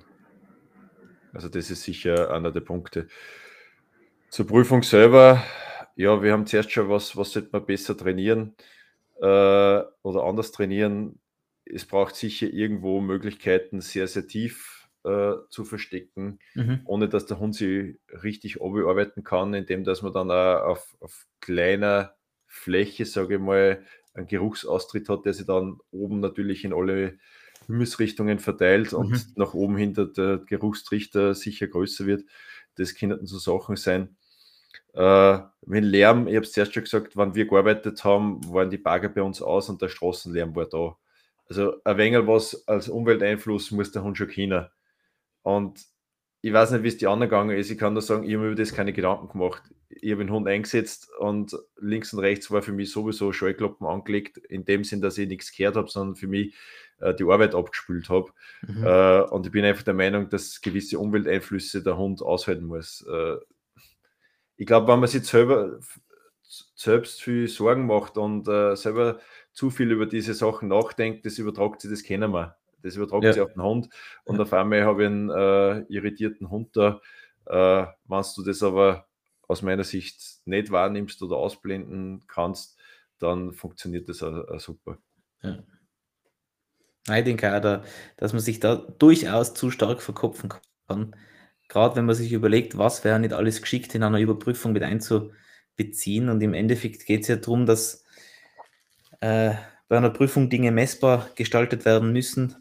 Insofern, dass gerade in der Rettungsarbeit einfach in einer entsprechenden Zeit ein entsprechendes Potenzi- Potenzial von 0 bis x Personen gefunden werden und angezeigt werden können. Ähm, und das Interessante ja bei der Rettungsarbeit doch auch jenes ist, dass man ohnehin die halbe Zeit im Auto sitzt, irgendwo hinfährt, den Hund transportiert, die Hunde kennen es, auf, auf engem Raum zu leben. Ähm, und, und unterschiedlichste Sachen, Einflüsse, Sachen und Einflüsse kennenlernen. Ja, irre. irre dieser Einsatz. Du hast ganz am Anfang erwähnt und, und noch nicht fertig ausgeführt, und das hat jetzt weder mit dem Training noch mit dem Einsatz oder mit der Einsatzüberprüfung zu tun, sondern eher mit, mit der Einsatzplanung und der Umsetzung, ähm, dass es zumindest einen dritten Hundeführer brauchen sollte. Warum? Wir haben einfach gesehen, äh, aus, aus mehreren Sachen natürlich jetzt äh, abgeleitet, äh, es gibt einen, der jetzt mit seinem Hund am Trümmerkegel unterwegs ist. Der andere sollte ihm absichern und, und drauf schauen. Äh, habe jetzt immer, mein Hund hat dann bei einem äh, Kollegen vom österreichischen Bundesheer lassen. Äh, auf der anderen Seite wäre dann der, der, dritte Hundeführer geeignet, dass er auf seinen und den anderen Hund aus, äh, aufpasst, der sich mit Hunde auskennt. Die, die Leute dort, die mit ihm mit sind im E und B, Trupp äh, sehen gegebenenfalls zum ersten Mal ein Hund im Einsatz und haben keine Ahnung, was mit dem da sollen. Aber das war halt auch eher so, ich habe den in den Hand gedruckt, habe die Boom niedergelegt auf ein Verdackerl äh, und habe äh, gesagt, da leg die her und, und, und bleib, äh genieß die Ruhe und bin halt mit Gerald dann mitgegangen. Ja. Mhm. Und so hättest du immer einen Wechsel von, von diesen, diesen Aufgaben. Das heißt, der eine Hundeführer führt, der andere passt auf auf den, sichert den ab und ein weiterer Hundeführer schaut auf die Hunde. Und wenn dann so Sachen passieren wie mit der Boom, dann habe ich sicher mal äh, zwei Hunde im Einsatz, wenn einer verletzt ist. Und so war den einen Tag der Gerald, ich war zwar dann draußen bei ihm, aber ich habe ihm keinen Hunde setzen können, ich als Person. Ja. ja. Ich, ich habe zwar einen, einen, seelischen Beistand für ein paar Stunden äh, geben können, wo ich, wo ich, draußen war. Ich war nicht die ganze Zeit an, de, an den da bei ihm. Äh, aber dem führt es schon, weil da ist jetzt dann keiner drauf gewesen, der Hunde fahren war, äh, der noch abgesichert ja. hat, der auf den Hund schauen hat können, wenn der Hund einmal nicht in seinem Sichtbereich war, hat der Hund da jetzt irgendwo was gesagt, der ihm das dann sagen hätte können äh, der dann Erfahrung gehabt hat, weil der Hund Ruhe braucht und er sich selber gegebenenfalls die nächste Shotstelle anschaut. Mhm. Äh, und der Hund hat fast dann regelmäßig immer wieder äh, mit kürzeren Pausen arbeiten müssen. Also das war sicher eine Belastung, wo dann in einer Dreierkonstellation trotzdem zwei Hunde dann da gewesen waren, wenn einer verletzt war. Mhm. Also das wäre aus meiner Sicht ein, ein, großer Vorteil. Und es waren auch in der Vergangenheit äh, Dreier-Teams. Und äh, ja, wenn Markus Boquet durchgesprochen als, als Verantwortlicher oder Ansprechpartner und der hat das auch aufgenommen und hat das auch begrüßt, dass das als Feedback gekommen ist, weil er sieht das genauso, dass drei, eine Dreierkonstellation die beste Lösung für den Einsatz war pro R und B-Team. Mhm. Das heißt, es waren dann drei R und B-Teams, oder? Mit jeweils zwei. Genau, es waren drei R und B-Trupps oder Gruppen so, äh, R und B-Gruppen mit jeweils zwei Hunden und meine äh, Bitte äh, beziehungsweise Lessons Learned war halt eben drei ERH-Teams, also Rettungshunde-Teams pro äh, E- und B-Gruppe ja. zur Verfügung zu stellen. Ja, Wahnsinn. Ähm, Gibt es von dem Einsatzspezifischen etwas, das dir noch sozusagen auf den Fingernägeln brennt, wo du, wo du denkst, dass das einfach eine generelle geschenkte, gute Info für alle Leute sein kann, die in dem Bereich zu tun haben. Sei es, dass sie äh, gar nicht Hunde führen, sondern wirklich nur in, einem, in einer Organisation tätig sind, die sich auf solche Sachen vorbereitet oder sind eben wirklich Trainer, Hundeführer, Helfer. Auf, diesen, auf, auf diese Erlebnisse dort vor Ort, was gibt es da noch irgendwas, wo du sagst, das möchte ich teilen? Macht es nicht zu viel Gedanken, wenn es dorthin fährt, weil es kommt eh anders, als was man sich denkt und man glaubt. Und ich habe, glaube ich, das eh schon mehrmals erwähnt, jeder Einsatz wird anders sein. Das kennen wir von unseren Flächeneinsätzen. Es ist nichts, äh, nicht, nie das Gleiche. Äh, man muss immer mit der Situation dort äh, äh abfinden, wie es dort ist und das Beste daraus machen. Egal wie, wie mies gerade irgendwas was gelaufen ist. Äh, und was ich nur sagen kann, was, was vielen hilft, muss nicht jedem helfen, redet mit den Leuten. Ihr seid eine Gruppen, äh, ihr seid nicht allein dort und wenn euch was druckt und, und belastet, äh, es stehen so viel umeinander und wir haben uns auch äh, dann am, am, Nachmittag oder oft zum Frühstück einfach zusammengesetzt äh, und über das Erlebte gesprochen und das hat schon extrem viel geholfen es, zeigt nicht ein, egal wo mhm. das passiert, ob das bei der Feuerwehr in einem Einsatz oder bei der Rettung oder sonst wo passiert. äh, drüber reden hilft und äh, dann sieht man ein wenig die Anteilnahme von den anderen. Äh, das hat uns insgesamt sehr vielen äh, da geholfen. Markus, abseits der, deiner Vorbereitungen für Flächeneinsätze und den möglichen Trümmereinsatz, der ja dann tatsächlich stattgefunden hat, ähm, warst du eben und bist du auch sportlich ambitioniert oder hundesportlich ambitioniert? Sport ist ja sonst nicht so deins, wie du ausschaust. Nein, Spaß nie beiseite, wie der Stefan sagen würde. Ähm, ähm, wir werden einmal eine Runde laufen, gern dann wieder Liegestütz machen. Da, da gibt es ein Video von uns zwei, wo wir neben Trümmergelände in Liegestützpositionen, weiß nicht, wie viel haben wir gemacht? Unzählige äh, gemacht haben. Aber ich bin dabei. Die, ja, passt. Dabei die Hunde nebenbei abgelegen sind. Also.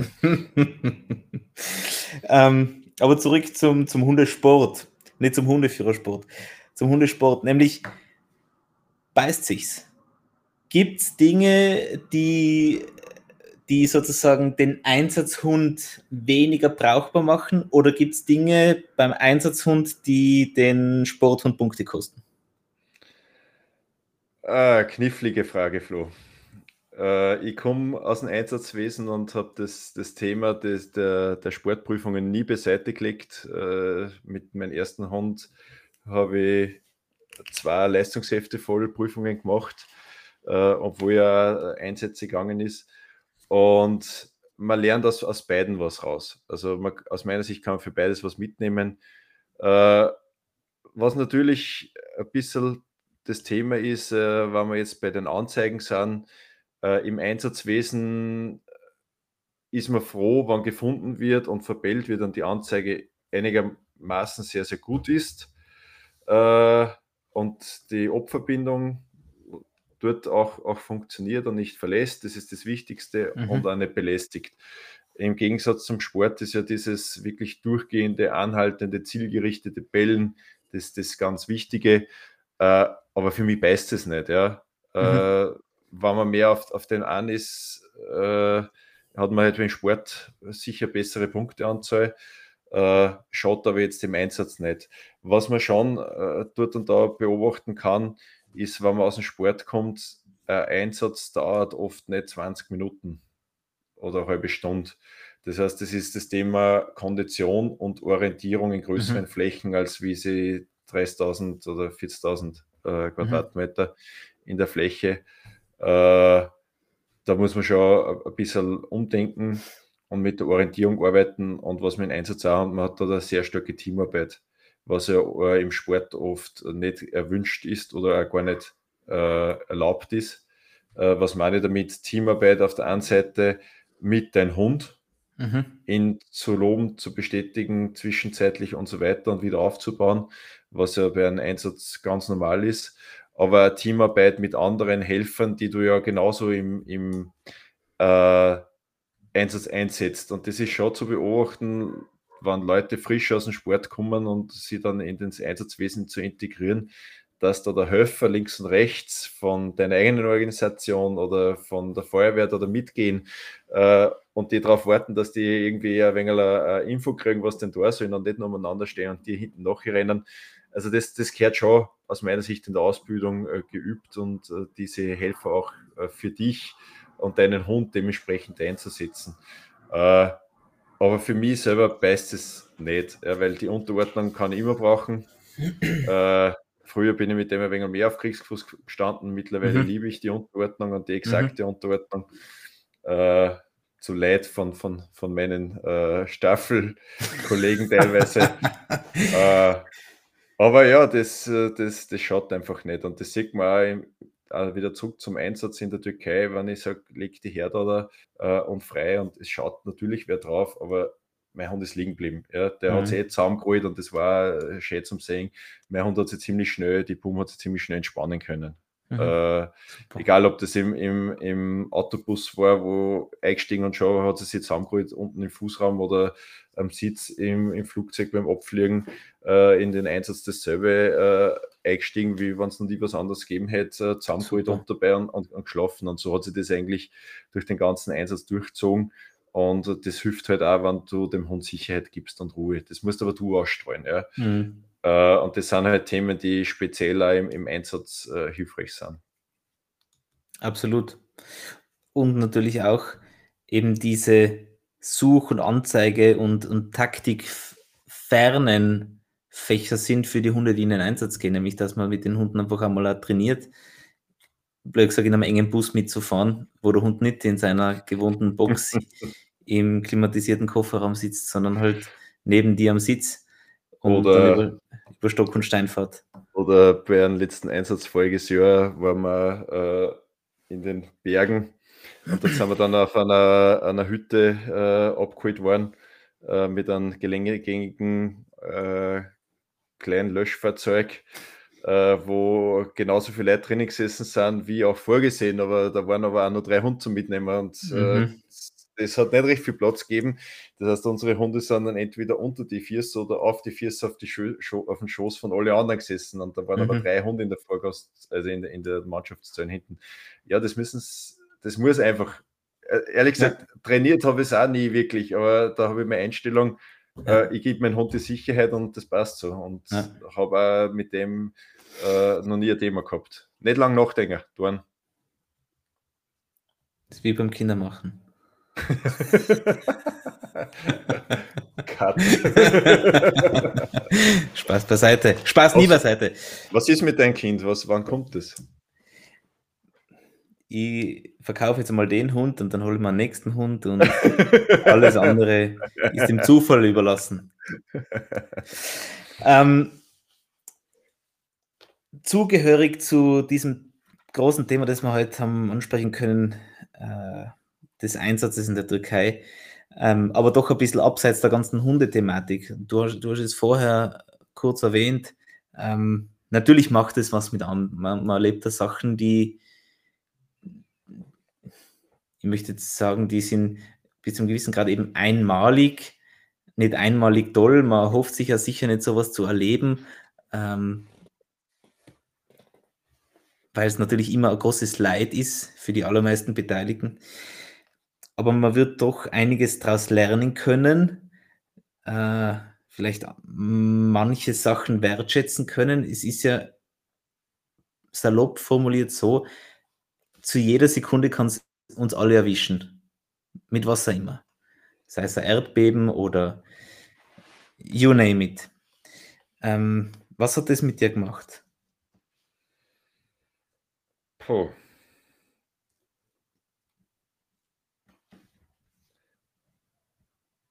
Wenn es was gemacht hat, vielleicht, also du, du, du kommst aus, also du bist viel im Einsatzwesen, du, du hast natürlich auch gelernt, ähm, so wie der Jörg das ja formuliert hat, ein bisschen abzu, sich abzukoppeln. Ja? Ähm, weil, weil wenn man zu emotional drinnen hängt, kann man natürlich auch die, die eigene Arbeit nicht mehr so gut verrichten.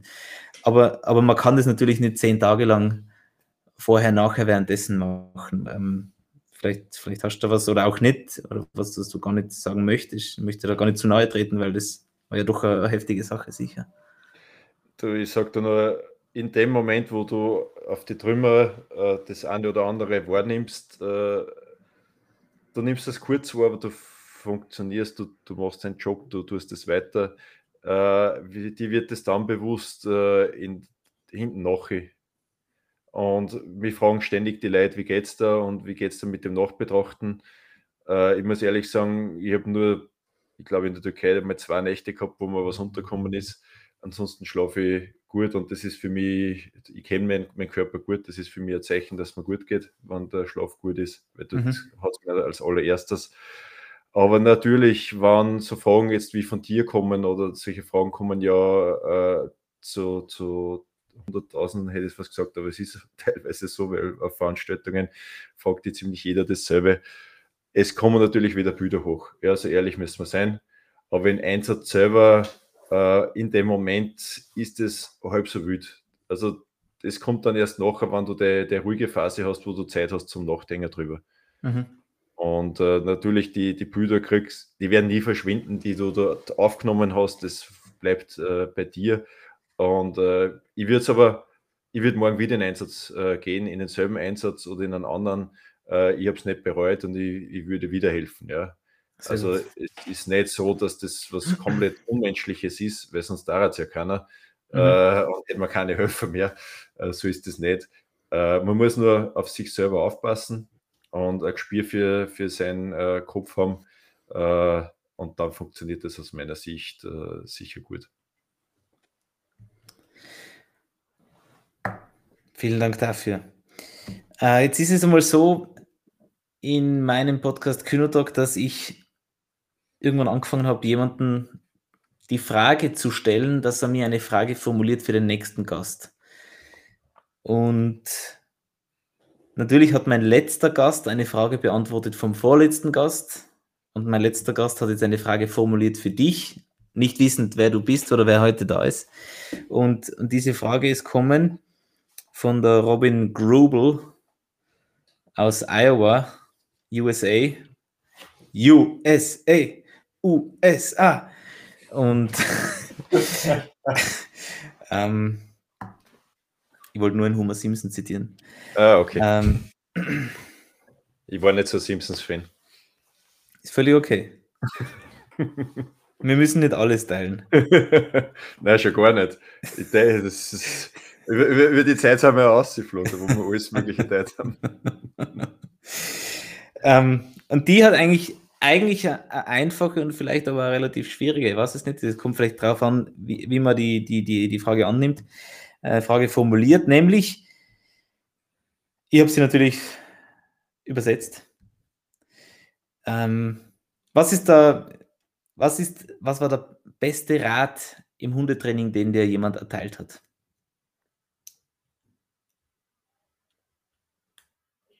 Sprachlosigkeit, lass mich mal nachdenken.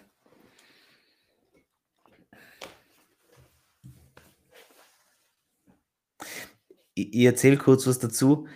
In meinem, in den Interviews, die ich führe zur Person, kommt diese Frage vor, was war der schlechteste Rat, den du bisher bekommen hast? Und ich glaube, aus dieser Frage heraus sozusagen hat sich diese Frage ergeben.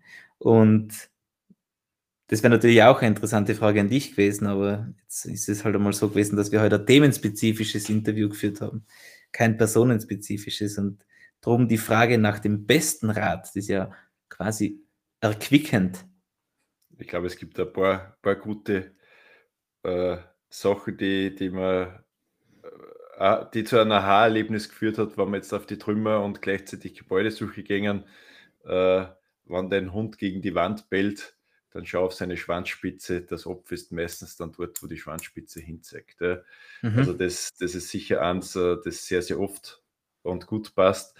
Aber da gibt es noch, noch ganz andere äh, Themen, äh, wie eben das, das Thema der, die Ruhe bewahren und, und runterkommen vor dem ganzen Thema. Es, jeder bringt extrem viel Nervosität rein in, in eine Prüfung, in einen Einsatztest und so weiter. Äh, da hat mal jemand den Rat gegeben, setz die Kopfhörer auf, äh, beam die praktisch für diese Zeit weg, äh, horch auch nicht auf die anderen, was denn da gerade bei der Prüfung passiert ist, sondern geh mal in dir, äh, verbring für dich Zeit, um, um äh, für dich deinen Beat zu finden. Und äh, das finde ich cool. Einfach mhm. einmal ein paar Minuten abschalten, Musik eine in die Ohren, äh, an ganz was anderes denken und dann rausgehen ins Stadion, auf dem Platz, wo auch immer hin, so weit wie möglich äh, das, die Vorsequenz zulässt. Das ist sicher was, was äh, ich nicht bedacht hätte im Hundesport, mhm. sie Kopfhörer aufzusetzen. Äh, und finde ich aber einen coolen Ansatz. Super. Aber das sind alles jetzt nicht die Hammer-Sachen, wo ich sage, äh, das fällt sofort ein. Äh, das sind viele Kleinigkeiten, die uns äh, einfach von verschiedenen Leuten äh, immer wieder gesagt werden. Und äh, es muss jeder für sich selber entscheiden. Und das sage ich mir leider immer, was passt zu mhm. dir, was passt zu deinem Hund. Und das ist dasselbe mit deinen Webinars. Äh, da nimmt auch jeder was, was mit und dann kommen Fragen auf. Es muss sich jeder aus jeder Ausbildung das, das mitnehmen, was, was am, am besten passt. Und das habe ich jetzt nicht von irgendwen, sondern das ist einfach meine, meine Geschichte, was ich gern ja. weitergebe an die Leute. Äh, nehme nicht alles eins zu eins, sondern äh, modelliere es so, dass es für dich, für deinen Hund, für dein Team passt. Absolut vernünftig. Lieber Markus, jetzt ist es an dir, die Frage für den Nächsten zu stellen oder die Nächste, nicht wissend, wer er oder sie sein wird. Und das kann alles betreffen. Ähm, das kann das Hundetraining betreffen, das kann vielleicht der, der Umgang mit der Planung, äh, das Leben ganz generell. Also du kannst völlig ausschweifen. Was ist in der Hundeausbildung als Bestätigung, Verstärker für den Hund besser? Futter oder Spielzeug? Sehr gut. Sehr gut. Alright. Je nachdem, wer das sein wird, äh, ich werde es dir wissen lassen, wenn es ja. die Antwort dazu gibt. Der Robin werde natürlich mitteilen oder übersetzen, was du geantwortet hast. Vielen Dank, dass du den dann einfach hast kurz halten können. Jetzt, jetzt muss ich fünf Minuten übersetzen, aber ich tue es gern. ähm, ja, das war keine einfache Frage, muss ich schon sagen. Nein, es war super. Vielen Dank dafür. Äh, und jetzt, äh, ja, bleibt von meiner Seite eigentlich nicht viel mehr, als mich wiederholt zu bedanken für die Zeit und, und für den Einblick, den du uns gewährt hast in, in diesen Auslandseinsatz mit der AFTRO gemeinsam. Ähm, du als, als Suchhundeführer mit deinem Hund, ähm, die ihr offensichtlich sozusagen unter, unter Anführungsstrichen alles erlebt habt, was man erleben kann, vom, vom Suchen, vom Verletztsein, von Nacht-Tag-Suchen, äh, unterschiedlichsten Widrigkeiten, Anzeigen und so weiter und so fort. Also äh, irrsinnig spannend und wahrscheinlich muss man es erlebt haben, um es verstehen zu können wie, wie es bei so vielen Sachen ist. Ähm, trotzdem, glaube ich, habt ihr, der Jörg und du, jetzt in zwei unterschiedlichen Podcasts, äh, da ganz interessante Sachen geschildert für alle nachfolgenden Events sozusagen. Was, was mir eigentlich gut gefallen hat an der ganzen Sache ist, äh, natürlich, es hat sich ergeben aus einer Notlage heraus, aber es war irgendwo auch äh, verstärkend und belohnend für die jahrelangen Trainings, die man in die Sache gesteckt hat und dieses ähm, sich auf etwas vorzubereiten, das mit einer hohen Wahrscheinlichkeit gar nicht eintreten wird. Aber trotzdem diese Beharrlichkeit zu zeigen, ähm, die, die Freizeit zu spenden, vieles an eigenen finanziellen Mitteln dafür aufzubringen. Ähm, und das betrifft ja gar nicht nur dich als Hundeführer, der vor Ort war, sondern auch alle aus deiner Staffel, aus deinen Trainingsgruppen, alle, die zu den, zu den Trainingstagen kommen, alle, die bei den Aftro-Trainings dabei sind, ganz egal, ob das jetzt vom, vom ÖVD oder von, den, von der Wiener Feuerwehr, von, von Traun oder von wo auch immer. Ja. Sonderbrigade, genau. Staffeln und so weiter und so fort. Und so weiter und so fort. Alle, die beteiligt waren, haben eigentlich gewonnen, weil sie mitgewirkt haben. Und das äh, ist doch eine, eine ganz schöne Sache, finde ich, die, die, wo sich jeder daran erfreuen kann, dass man nach diesem Einsatz sagen kann, hey, die Hunde haben gearbeitet, die Hundeführer haben sich äh, helfen können, haben umgehen können mit der Situation und man kann jetzt hinten nach im, im Debriefing und über Lesson Learned äh, ein paar Sachen herausfinden, die man optimieren kann, aber im Großen und Ganzen äh, hat es gut funktioniert und man hat wirklich a, eine Hilfeleistung und einen hilfreichen Beitrag leisten können. Das, Du hast das jetzt gerade richtig gut am, am Punkt gebracht. Äh, wir allein oder ihr allein schon gar nicht, äh, können das Ganze überhaupt nicht erreichen. Und ich bin halt einer, der jetzt äh, mit, mit vielen Organisationen gemeinsam tut und äh, mir nichts verwehrt. Und das hat uns, auch, glaube ich, insgesamt auch im Einsatz stark gemacht. Wir sind ein, ein super Team zusammengewachsen, nicht nur in der äh, jeweiligen EMB-Gruppe, sondern auch die, die Hundeführer selbst. Ich muss dazu sagen, äh, ein paar habe ich ja jetzt über die Weltmeisterschaft schon vorher sehr, sehr eng kennengelernt und auch über die Jahre in der Ausbildung davor. Mir war da jetzt äh, kaum einer unbekannt und äh, manche sind mir schon richtig ans Herz gewachsen. Der Obermeier Günther zum Beispiel, äh, schon richtig ein, cooler äh, Kollege geworden. Äh, wir haben schon viele Freuden, aber auch traurigen Tränen geteilt miteinander.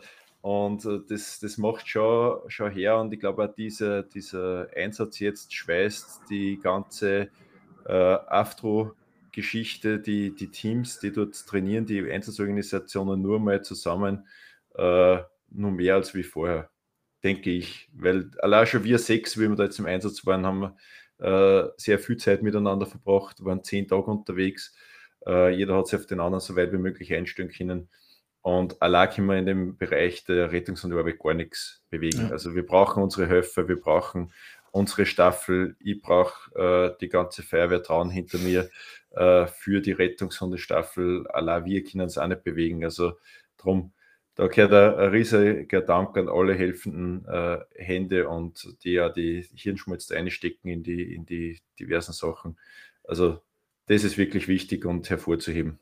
Allein können wir den Einsatz nicht bewältigen, das geht immer nur gemeinsam und darum bin ich ja stolz, das in Oberösterreich so weit äh, erreicht zu haben, dass wir da integral, integraler, inter, na? interagierend. In, na, integraler Bestandteil, also. integraler Bestandteil äh, der, der äh, Flächeneinsätze in Oberösterreich sind, äh, mit den eh schon zuvor genannten Einsatzorganisationen und das ja. funktioniert toll. Ich freue mich auf den Samstag, da darf ich einer der Bewerter sein, wieder beim Einsatztest der österreichischen Rettungs- und Brigade in Oberösterreich. Und äh, da können wir uns auch wieder super austauschen. Und solange das so toll in Austausch und in Gemeinsamkeit funktioniert, werden auch die Einsätze super ablaufen das Miteinander sei hervorzuheben das ist äh, ja beeindruckend, was man alles zustande bringt, wenn es miteinander geht.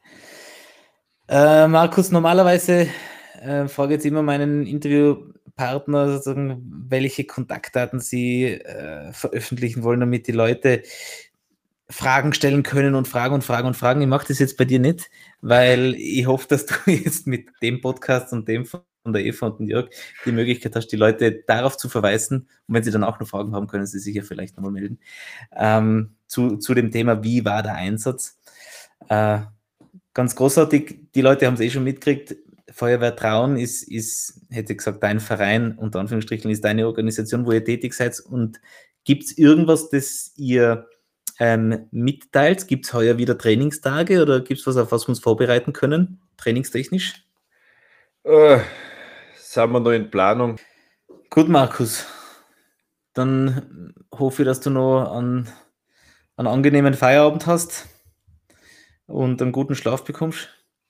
Ja, wie gesagt, also wenn der nicht funktioniert, dann weiß ich, dass was falsch rennt. Also das muss also, ich wirklich sagen, weil das weiß ich auch firmentechnisch, wenn's, wenn der Schlaf nicht funktioniert, dann ist ein wenig zu viel ja. Druck, Druck auf den ganzen Tag. Aber guter Indikator. Das, das ist für mich, du musst das einfach kennen, ja.